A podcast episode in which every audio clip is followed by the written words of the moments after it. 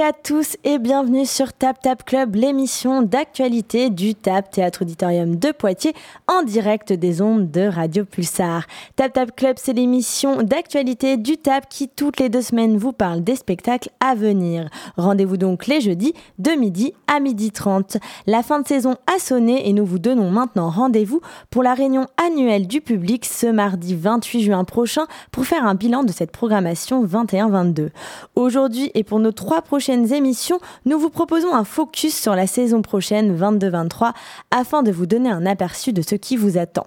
Et nous démarrons cette session d'émission avec Jérôme Lecardeur, directeur du TAP, qui vous donne le fil rouge de l'année et quelques spectacles et rendez-vous incontournables. Jérôme, est-ce que tu peux un petit peu nous dire euh, quelle est la ligne directrice de cette nouvelle saison? Euh, Qu'est-ce qui change par rapport à l'ancienne euh, saison? Euh, on a à nouveau une saison très riche, hein, avec quand même beaucoup de spectacles et beaucoup de représentations, donc euh, à surveiller parce que le temps qu'on se rende compte des fois, la date est passée. Euh, mais d'autre part, c'est une saison qui, qui, affiche des nouveautés. Par exemple, et je vais commencer par ça, pardon, c'est pas du spectacle, mais c'est vachement important aussi. Je pense qu'après les années qu'on vient de vivre, et notamment celles que les jeunes viennent de vivre. Et là, j'ai une pensée très forte pour les étudiants euh, qui ont commencé leurs études ou qui, étaient en, voilà, en pleine maturité de, de, de, leurs études et de ce nouveau rapport au monde. Va être le métier ou ce que ça va développer chez eux à, des, à un moment de la vie qui est si important. Euh, ils sont tapés des années de Covid.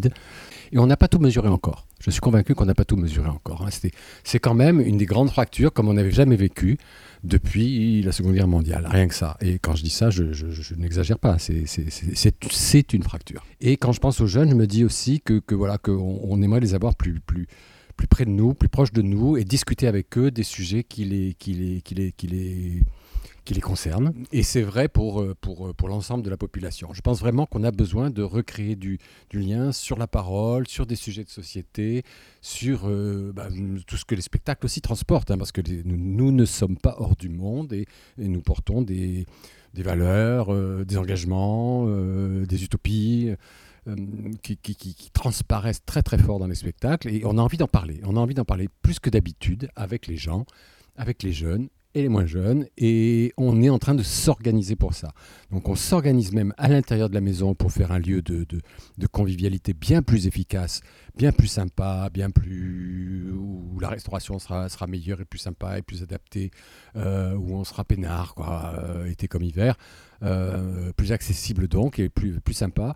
Et on s'organise aussi pour, pour créer au, moins déjà trois moments dans la saison où vraiment euh, vous êtes invité à venir parler avec nous de sujets. Donc là, on, a ciblé trois, trois, trois sujets importants.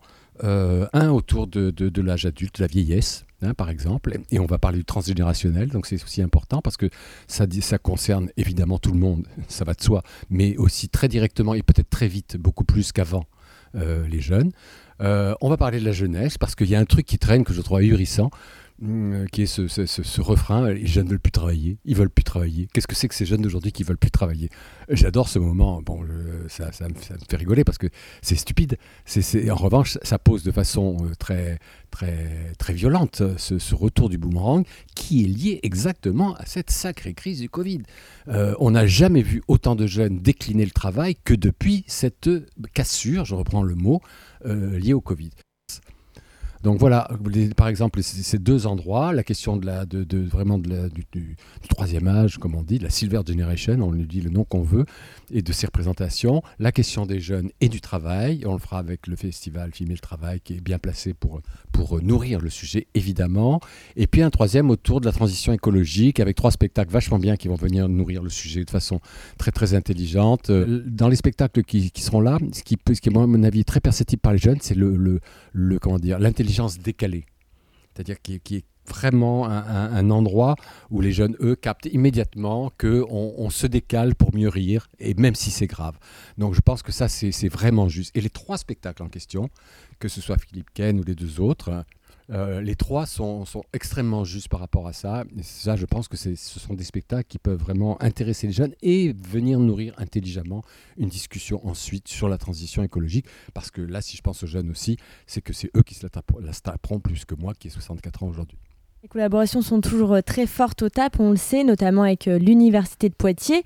Et on organise comme euh, chaque année les rencontres Michel Foucault. Donc une nouvelle édition cette fois-ci sur le thème de la folie. Est-ce que tu peux nous en toucher quelques mots? D'abord, redire qu'en effet que cette collaboration unique en France, je crois, avec l'Université de Poitiers, est une histoire extrêmement heureuse et que vraiment je me félicite tous les jours de l'avoir initiée. Parce que j'ai trouvé dans l'université un partenaire génial euh, qui a les qualités que je n'ai pas et vice-versa. Et à nous deux, on fait comme ça une, opération. Donc euh, l'université et le TAP, il y a d'autres institutions partenaires, mais pour l'instant, tenons-en nous là. Nous faisons un truc qui n'existe pas et qui est très simple parce que chacun le fait en, nourrissant exactement avec ce qu'il sait faire, avec les, avec les, atouts qu'il a dans son jeu. Donc l'université, une fois qu'on nous, nous avons décidé d'un thème qui est lié à des sujets d'actualité, alors là pour le coup il y a des sachants. Là, pour le coup, on admet qu'il y a des sachants, on les écoute et qu'éventuellement, il y a un peu de débat après. Mais là, on admet complètement qu'il y a des sachants dans le cadre de conférences, de table ronde. Donc l'université, elle, est très bien euh, équipée pour avoir et à l'intérieur même euh, des profs et des chercheurs de l'Université de Poitiers, des réponses avec des gens parfaitement, euh, parfaitement outillés sur le sujet, parfaitement habiles et cultivés sur un sujet X. Et par ailleurs, ils savent à qui faire appel dans d'autres villes du pays, par exemple, sur tel ou tel sujet. Et nous, TAP, on nourrit sur ce que nous savons faire de l'organisation, de l'ingénierie culturelle, ça va de soi puisque ça se passe chez nous, mais des films, des expos, des spectacles. Et ça, c'est formidable parce que pour le coup, je n'ai pas l'impression que le TAP vient décorer un, colloque euh, au sens universitaire du terme. Et l'université admet très bien que ce que nous produisons, nous, euh, n'est pas non plus de la décoration, que c'est qu'on nous nourrissons exactement le sujet, chacun à notre endroit. Et là, nous sommes justes. Donc cette année, on parle de la folie. Euh, avec de, bah, belles, euh, une belle brochette d'intellectuels et, de chercheurs. Je pense que j'ai sous les yeux Roland Gori, par exemple, euh, Florent Guettier, Martin Aurel et Michel Pastoureau, qui va être comment dire, une, conférence inaugurale absolument passionnante, etc., etc. Bon, je ne vais pas citer parce qu'il y en a toute une liste, mais c'était les premiers. Euh, dès, le premier soir aussi, le spectacle qui vient, euh, encore une fois, nourrir ce sujet et qui traite euh, directement de, la folie, c'est La vie est une fête de Jean-Christophe Meurice et Les chiens de Navarre. Si les gens ont un tout petit peu de passé avec nous, ils savent combien nous sommes fidèles à cette équipe-là, qu'on retrouve à peu près tous les deux ans au TAP, et qu'ils ont tout pour plaire aux jeunes parce qu'ils ont justement hérité d'une nouvelle forme de théâtre très décomplexée, assez potache assez potache, qui assume complètement un côté un peu, un peu pipi caca, euh, qui peut déplaire à, certains adultes, mais euh, avec un humour féroce, du vitriol. Ça, donc politiquement, ils sont ravageurs, des gens qui jouent très bien. C'est ça, c'est pour ça que ça passe, parce que sinon ça, pourrait tomber euh, vraiment et faire flop. Mais ça passe parce qu'il y a toujours une brochette de comédiens de, de très haut niveau, des scènes inimaginables. Et à chaque fois, on ne le croit pas. C'est-à-dire, à chaque scène, on se dit non, il ne faut pas le faire. Non, mais je ne le crois pas, c'est pas possible. On n'a pas le droit, quoi. Mais ils abusent. Mais voilà, on entend tout ça de la part des jeunes. Et en même temps, ils osent, ils osent, ils osent. À un point, ils, tirent le théâtre très, très loin. Et donc, je maintiens depuis le début, c'est-à-dire, donc, la première fois que je les ai montrés, ce devait être ici, il y a dix ans. Et je maintiens qu'on tient avec eux une nouvelle forme de théâtre populaire.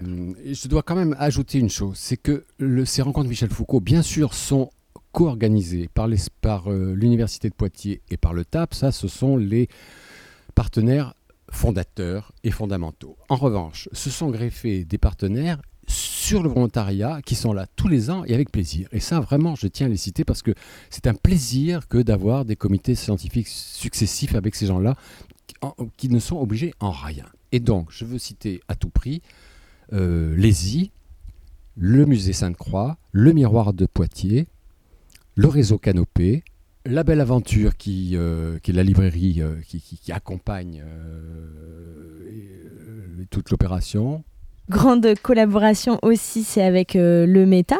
Est-ce que tu peux nous dire un petit peu comment ça va se construire cette année et puis les quelques spectacles peut-être qu'on pourra voir avec, en coproduction avec le Méta avec le méta, euh, nous avons décidé donc le centre dramatique. Euh, ce qui est très bien avec Pascal Daniel Lacombe, c'est qu'on a pu discuter calmement de ce que nous pourrions faire ensemble, là aussi pour euh, mutualiser nos moyens. Parce que on pourrait, en tant qu'institution complètement différentes l'une de l'autre, nous pourrions jouer chacun à la carte de, l'identité et de la différenciation. Au contraire, chacun a son identité, chacun a ses endroits de différence, ça va de soi. Elle est créatrice, je ne le suis pas. Bon, voilà le tap et le tap, et avec une dominante musicale, elle est centre dramatique, dirigée par une, metteuse en scène. Voilà, c'est clair. En revanche, à un certain endroit, justement là où elle a euh, des, des, lacunes structurelles, c'est-à-dire elle n'a pas de lieu, par exemple, là où nous, nous avons des lieux, là où euh, nous devons travailler euh, peut-être ensemble sur la question des, gens du si, les gens du cru, et sur la question des publics aussi, parce qu'à un moment, le public que ce soit le CDN, que ce soit le TAP, que ce soit. Bon, moment, il a envie de savoir ce qu'il va voir, où il va le voir, mais qu'il organise, c'est peut-être pas tout à fait grave. L'essentiel, c'est qu'on lui montre des choses intéressantes et qu'il en trouve la communication et qu'il a envie de venir les voir. Euh, et là, on est, vraiment d'accord. Donc, nous avons des co-réalisations ensemble, des spectacles que nous co-réalisons ici euh, ou ailleurs au TAP, à, Beaulieu par exemple. Et puis, nous, avons décidé de deux personnalités sur lesquelles nous allons concentrer nos moyens. Quand je dis nos moyens, ce n'est pas que de l'argent car des institutions culturelles, c'est de l'argent, certes, et c'est le de la guerre, ok, ok, sauf que il faut du temps, il faut du temps de travail, il faut du temps de plateau, il faut des techniciens, il faut de l'ingénierie culturelle, il faut du réseau. Donc c'est tout ça que nous mettons en commun autour de deux personnalités plutôt que d'en avoir quatre ou cinq parce qu'ils en auraient deux, j'en aurais trois par exemple. Donc là je pense aussi que par rapport à l'époque, et pour les gens que nous avons sélectionnés, en l'occurrence Eliakim Sénégas et Penda Diouf, je pense que nous sommes justes. Et alors, si on parlait euh, de danse, est-ce que tu peux nous dire euh, quelques spectacles que tu auras envie de communiquer à nos auditeurs et auditrices? Si je prends les choses euh, chronologiquement, et ça vient assez vite, on, va faire cette année, on va faire un peu la fête à l'Opéra de Bordeaux. Parce que je, je, tiens beaucoup à ce que le TAP, je tiens beaucoup à ce que le TAP euh, soit utile aussi. C'est une grosse maison hein, dans cette région et j'ai envie que cette grande maison soit utile aux, maisons plus grandes que nous ou, à, voyez, à, des, de grandes institutions régionales.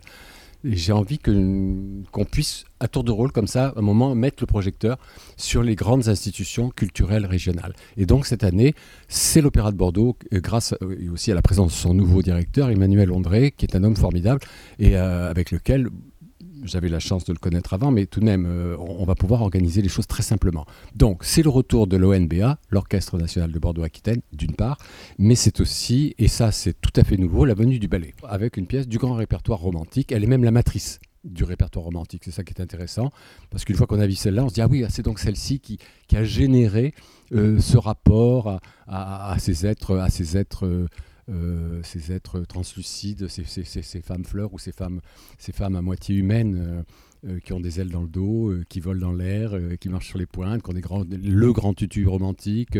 Ce, beau et jeune Écossais aime Effie, mais mais, mais, mais il est aussi, avant de se marier, il est aussi amoureux d'une d'une sylphide, donc être immortel, vous voyez.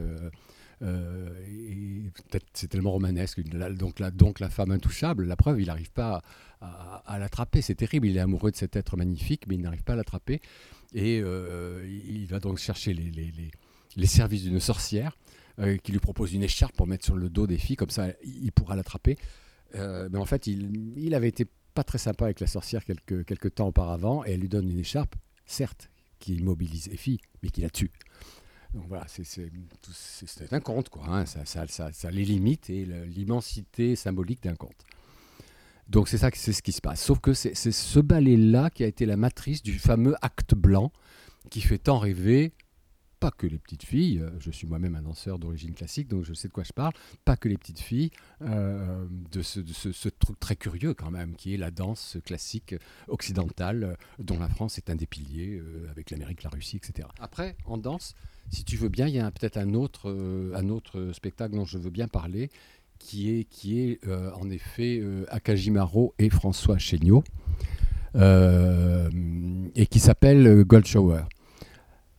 Akajimaro est le patron âgé, aujourd'hui, je n'oserais pas dire, je crois qu'il est octogénaire, euh, de cette compagnie japonaise, Daira Kodakan, qui est une compagnie euh, tokyoïte de, buto, hein, de cette danse très très très très curieuse.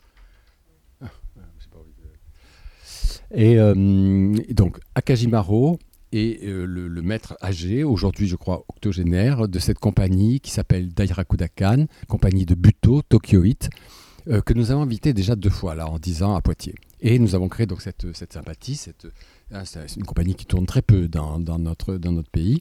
C'est un buto, un buto assez, assez, comment dire, qui n'est pas un buto de, de, de, papier glacé pour faire plaisir aux Occidentaux, qui n'est pas un, joli buto, qui est un buto qui sait être trivial, qui sait être un peu euh, curieusement sexué, et euh, qui est au fond qui est beaucoup plus euh, proche des racines du buto Hein, tel qu'il tel a été initié au milieu du XXe siècle, qui, qui, encore une fois, cette culture très très très très spéciale, qui est une, des branches très, même très même pour les Japonais eux-mêmes. Hein. Euh, et donc cet homme pilote cette compagnie depuis des décennies et lui-même, euh, au-delà de toutes nos représentations, nous, de, du travestissement, euh, des, des, grandes robes, des perruques insensées, produit une danse très curieuse, pas immobile mais presque, et des personnages qu'on n'oublie pas, qui sont, qui sont d'une violence visuelle absolument extraordinaire, assez drôle, assez grinçant et en même temps assez terrifiants, qui peuvent être lyriques. Mais là, j'emploie déjà des mots qui font, référence, qui font référence à des valeurs à nous. Euh, les leurs reposent sur toute autre chose. Hein. Donc euh, voilà, un homme, un homme qui s'habille en femme n'a pas le même sens euh, chez eux du tout, notamment quand il est sur une scène, que, que chez nous aujourd'hui. Bref, cet homme est, lui-même, faut-il le rappeler, une telle figure qu'il est aujourd'hui trésor national au Japon, cet homme a aussi joué dans des, des, des, polars insensés où il avait des gueules de truands, évidemment, parce que parce que parce que euh, il a une tronche hein, en plus euh, même même en homme il a une tronche quoi. Il est vraiment remarquable. Et donc cet homme là euh, vient de faire un, duo avec un français beaucoup plus jeune François Chéniaud qui est aujourd'hui un des grands auteurs de, de, la danse que notre pays accompagne pas mal d'ailleurs parce qu'il produit François Chéniaud produit beaucoup qui lui est vraiment du côté d'une espèce d'intelligence de, de danse pétrie d'histoire à chaque fois, je trouve qu'il y a un rapport à l'histoire et au, savoir autour de la danse, au rapport à la musique aussi à la danse. C'est un, homme qui chante et qui en même temps est capable de balader euh, une personnalité complètement queer avec des, grands cheveux blonds euh, un corps musclé mais vous voyez complètement ambigu et qui sait en jouer mais je parle de en jouer on est on est on n'est pas au cabaret hein, on est sur une scène éventuellement sur les, plus grands plateaux euh, des plus grands festivals d'Europe ou d'Amérique avec lui euh, donc c'est vraiment une personnalité très particulière et qui a beaucoup de talent euh, de ce côté-là. Et c'est réunir ces deux-là et sur le fond une gageure totale. Pourquoi ces deux-là? Parce que je crois qu'ils ont la même puissance évocatrice, mais parfois des personnalités aussi fortes s'annulent. Or là, ça a marché. C'est un miracle. Hein. ça a marché.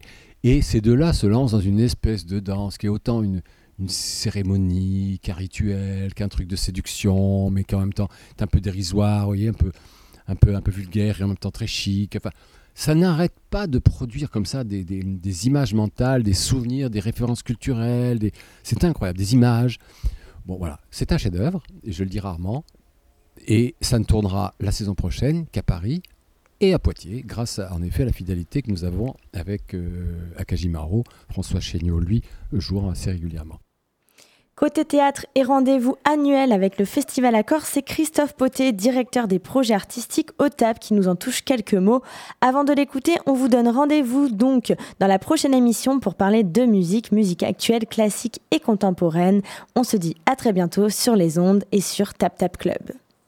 Peut-être le, premier qui me vient, c'est Illusion perdue de, Pauline Bale. Euh, c'est un spectacle d'ailleurs qui vient de, remporter euh, euh, le, grand prix du meilleur spectacle théâtral décerné par le jury de la critique. Et c'était, j'étais assez heureux de voir qu'il avait remporté ce prix. C'est extrêmement mérité. Pauline Bale, c'est vraiment une, jeune metteuse en scène très prometteuse. D'ailleurs, elle est tellement prometteuse que, que, a obtenu la direction du, centre dramatique de, Montreuil à côté, à côté de Paris, ce qui est un, beau signe aussi sur, euh, sur une jeune femme metteuse en scène euh, de, pouvoir du coup confier la direction comme ça d'une institution. Et elle, elle, elle s'est vraiment fait la spécialité dans une spécialité dans l'adaptation de, romans. et là, elle s'attaque aux illusions perdues, donc un des tomes de la, de la comédie humaine de, Balzac.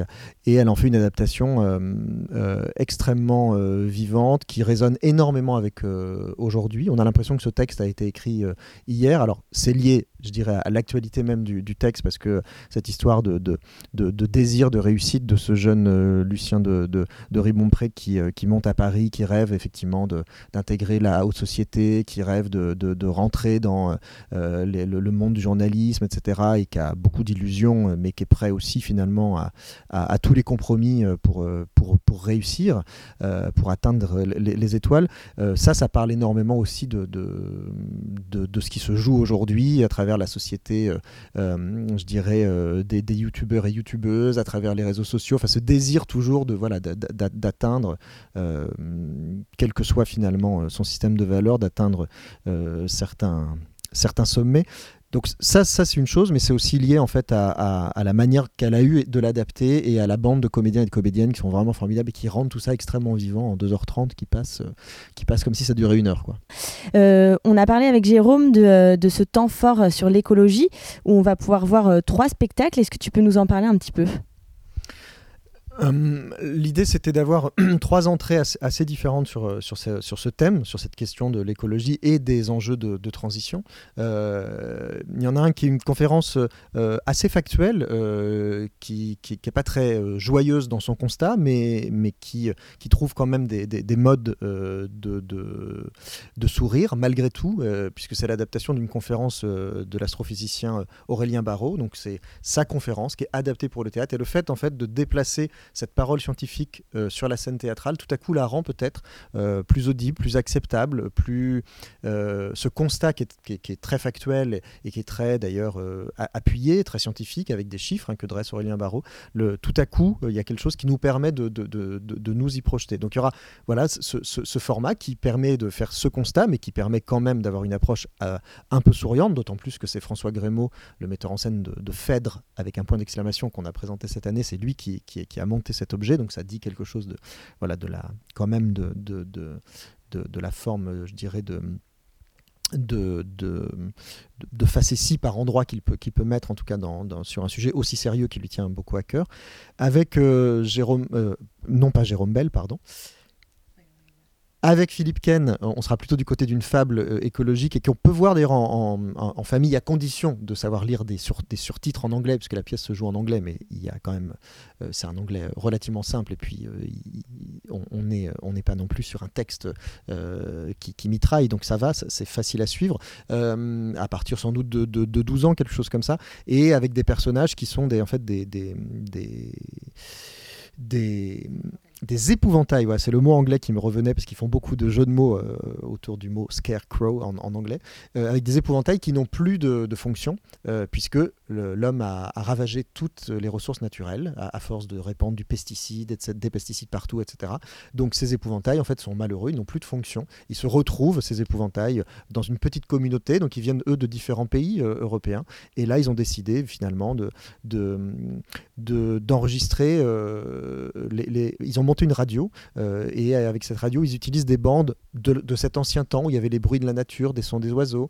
Euh, ils sont un peu nostalgiques. Ils ont monté aussi un groupe de musique. Ils font plein de musiques différentes, euh, du rock, du rap. Ils sont assez bons. ils ont et ils font aussi avec cette radio associative des, sujets justement qui, traitent de, des questions d'écologie. Et puis il y a plein de petites aventures assez étonnantes. Donc il y a, on est vraiment du côté de la fable et ça permet d'aborder ces sujets sous un angle comme dans une fable pour les enfants, mais qui s'adresse du coup aux ados et aux adultes, il y a vraiment quelque chose qui permet là aussi de, mettre un peu en, perspective. Et le dernier spectacle, c'est euh, De la sexualité des orchidées de, de Sophia Tellier. Là, on prend on, fait un peu un pas de côté avec une euh, jeune euh, metteuse en scène et, comédienne qui a, l'énergie aussi du, stand-up, qui vient du théâtre, mais qui a, cette dimension aussi autour du stand-up, et qui, euh, du coup, en fait, déteste cette fleur, l'orchidée. Elle la trouve très moche, bon, c'est comme ça, mais on lui offre un jour une fleur, cette, cette, fleur, et du coup, à partir du moment où on lui a offert cette fleur, elle va vraiment décider de s'y intéresser pleinement, de comprendre comment cette fleur doit être entretenue, mais aussi son histoire, et elle découvre que cette fleur a a, réussi à survivre à, toutes les grandes périodes de changement euh, climatique, à toutes les catastrophes climatiques. Et du coup, elle, elle, fait toute une conférence sur cette dimension-là. Donc c'est une autre approche et qui est une approche aussi bien, plus souriante, euh, mais qui permet aussi d'aborder ces questions d'enjeux, en tout cas, euh, de biodiversité et de rapport à ces questions d'écologie. Et alors, on avait, on n'avait pas pu voir le périmètre de Denver. Entre-temps, tu as eu la chance de, de, pouvoir le voir de tes propres yeux. Est-ce que tu peux revenir dessus et pour aussi inviter tous nos auditeurs, auditrices à venir rejoindre ce spectacle? Oui, c'est vraiment un, vrai plaisir de pouvoir d'avoir retrouvé en tout cas des dates l'année prochaine pour se permettre de Denver de Vima Laponce, comédienne, circassienne, musicienne, elle est vraiment multitalent. Euh, c'est un solo de, de Vima Laponce euh, où du coup euh, elle a écrit un peu une pièce qui est une sorte de cluedo, une enquête policière, puisqu'on est dans un hôtel de thalassothérapie en Angleterre, dans le sud de l'Angleterre. Il y a eu un meurtre dans la nuit et il y a six ou sept personnages, je crois qu'ils sont sept, qui vont être finalement euh, sept séquences consécutives, euh, sept euh, fois peut-être 15 minutes, je me souviens plus, où du coup on va brosser le portrait du personnage, essayer de comprendre qui est ce personnage, comme une sorte d'interrogatoire, et essayer de démêler, de savoir qui aurait tué la personne, qui sont les... les quelle, quelle, quelle, quelle motivation ou non aurait, aurait la personne. et du coup, dans ces personnages, on va retrouver Angela Merkel, l'ex-chancelière allemande, qui était là en, vacances dans cet hôtel de thalassothérapie. On trouve le responsable de la sécurité, on trouve une retraitée. Enfin, on a vraiment des personnages assez différents. Et à chaque fois, Vima Laponce a, a travaillé sur la question euh, des prothèses, c'est-à-dire que son visage change totalement euh, grâce à des masques. Euh, il y a tout un travail aussi de, la voix. Les, voix sont, sont, transformées, donc les personnages vraiment apparaissent devant nous. Et la spécialité de, de Vima Laponce en tant qu'artiste de cirque, c'est de porter des, choses sur sa tête, des objets surdimensionnés. Elle va porter là euh, d'énormes cailloux, elle va porter une voiture. Donc il y a quelque chose d'une performance physique qui est très très haletante. Tout ça doublé d'un récit théâtral vraiment étonnant. C'est vraiment un coup de cœur de, cette saison euh, et un spectacle assez rare. Et alors si on revient sur euh, l'incontournable Festival Accord, une, euh, encore une belle programmation à venir, est-ce que tu peux peut-être nous sélectionner quelques spectacles qui pourraient être euh, vraiment à voir? On en reparlera sans doute un, petit peu plus tard, mais il y, aura toute une, toute une dimension du rapport entre le corps et la voix. Euh, ce ne sera pas l'exclusivité de la programmation, mais c'est un fil en tout cas qu'on va retrouver à, différents moments. Euh, je pense notamment sur la, soirée, la première soirée du festival avec une jeune chorégraphe qui s'appelle Flora Détraz, que les spectateurs du TAP ont déjà pu voir, mais en tant qu'interprète dans des spectacles de la euh, chorégraphe Marlène Montero Freitas.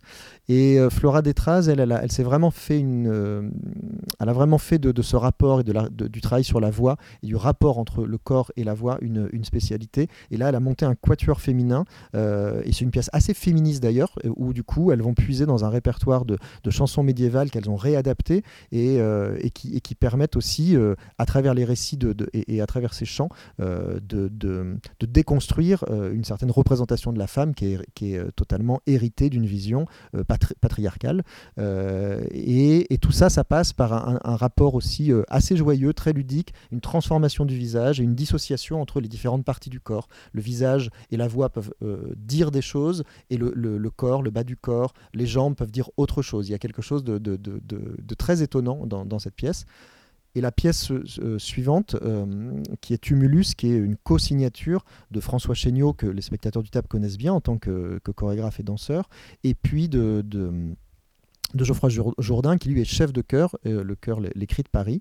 Et ils ont décidé de fabriquer une pièce ensemble qui réunit vraiment une approche musicale et une approche chorégraphique à un très haut niveau de, de, de, qualité de ces deux arts, euh, avec euh, sept euh, danseurs, sept chanteurs. À la fin, on ne sait plus très bien d'ailleurs qui est chanteur et qui est danseur, tellement ce travail d'imbrication a été très bien mené, et sur une pièce qui est plutôt une évocation d'un monde qui a disparu, puisque cette pièce Tumulus fait référence du coup à ces, à tombeaux des temps anciens. on en a ici en région, pas très loin, à Bougon, c'est un, très beau site d'ailleurs, qui sont ces tombes, du coup, ces, ces chambres funéraires et qui sont recouvertes de végétation, avec cette idée que on va effectivement y déposer euh, nos défunts, mais qu'au-dessus, la nature euh, va aussi euh, reprendre ses droits, pousser. Il y a quelque chose comme ça d'un équilibre entre le monde qui a disparu et puis le, monde qui, renaît, qui est très beau. Et la pièce, elle articule des musiques qui vont de la Renaissance jusqu'à jusqu'à des chants polyphoniques contemporains.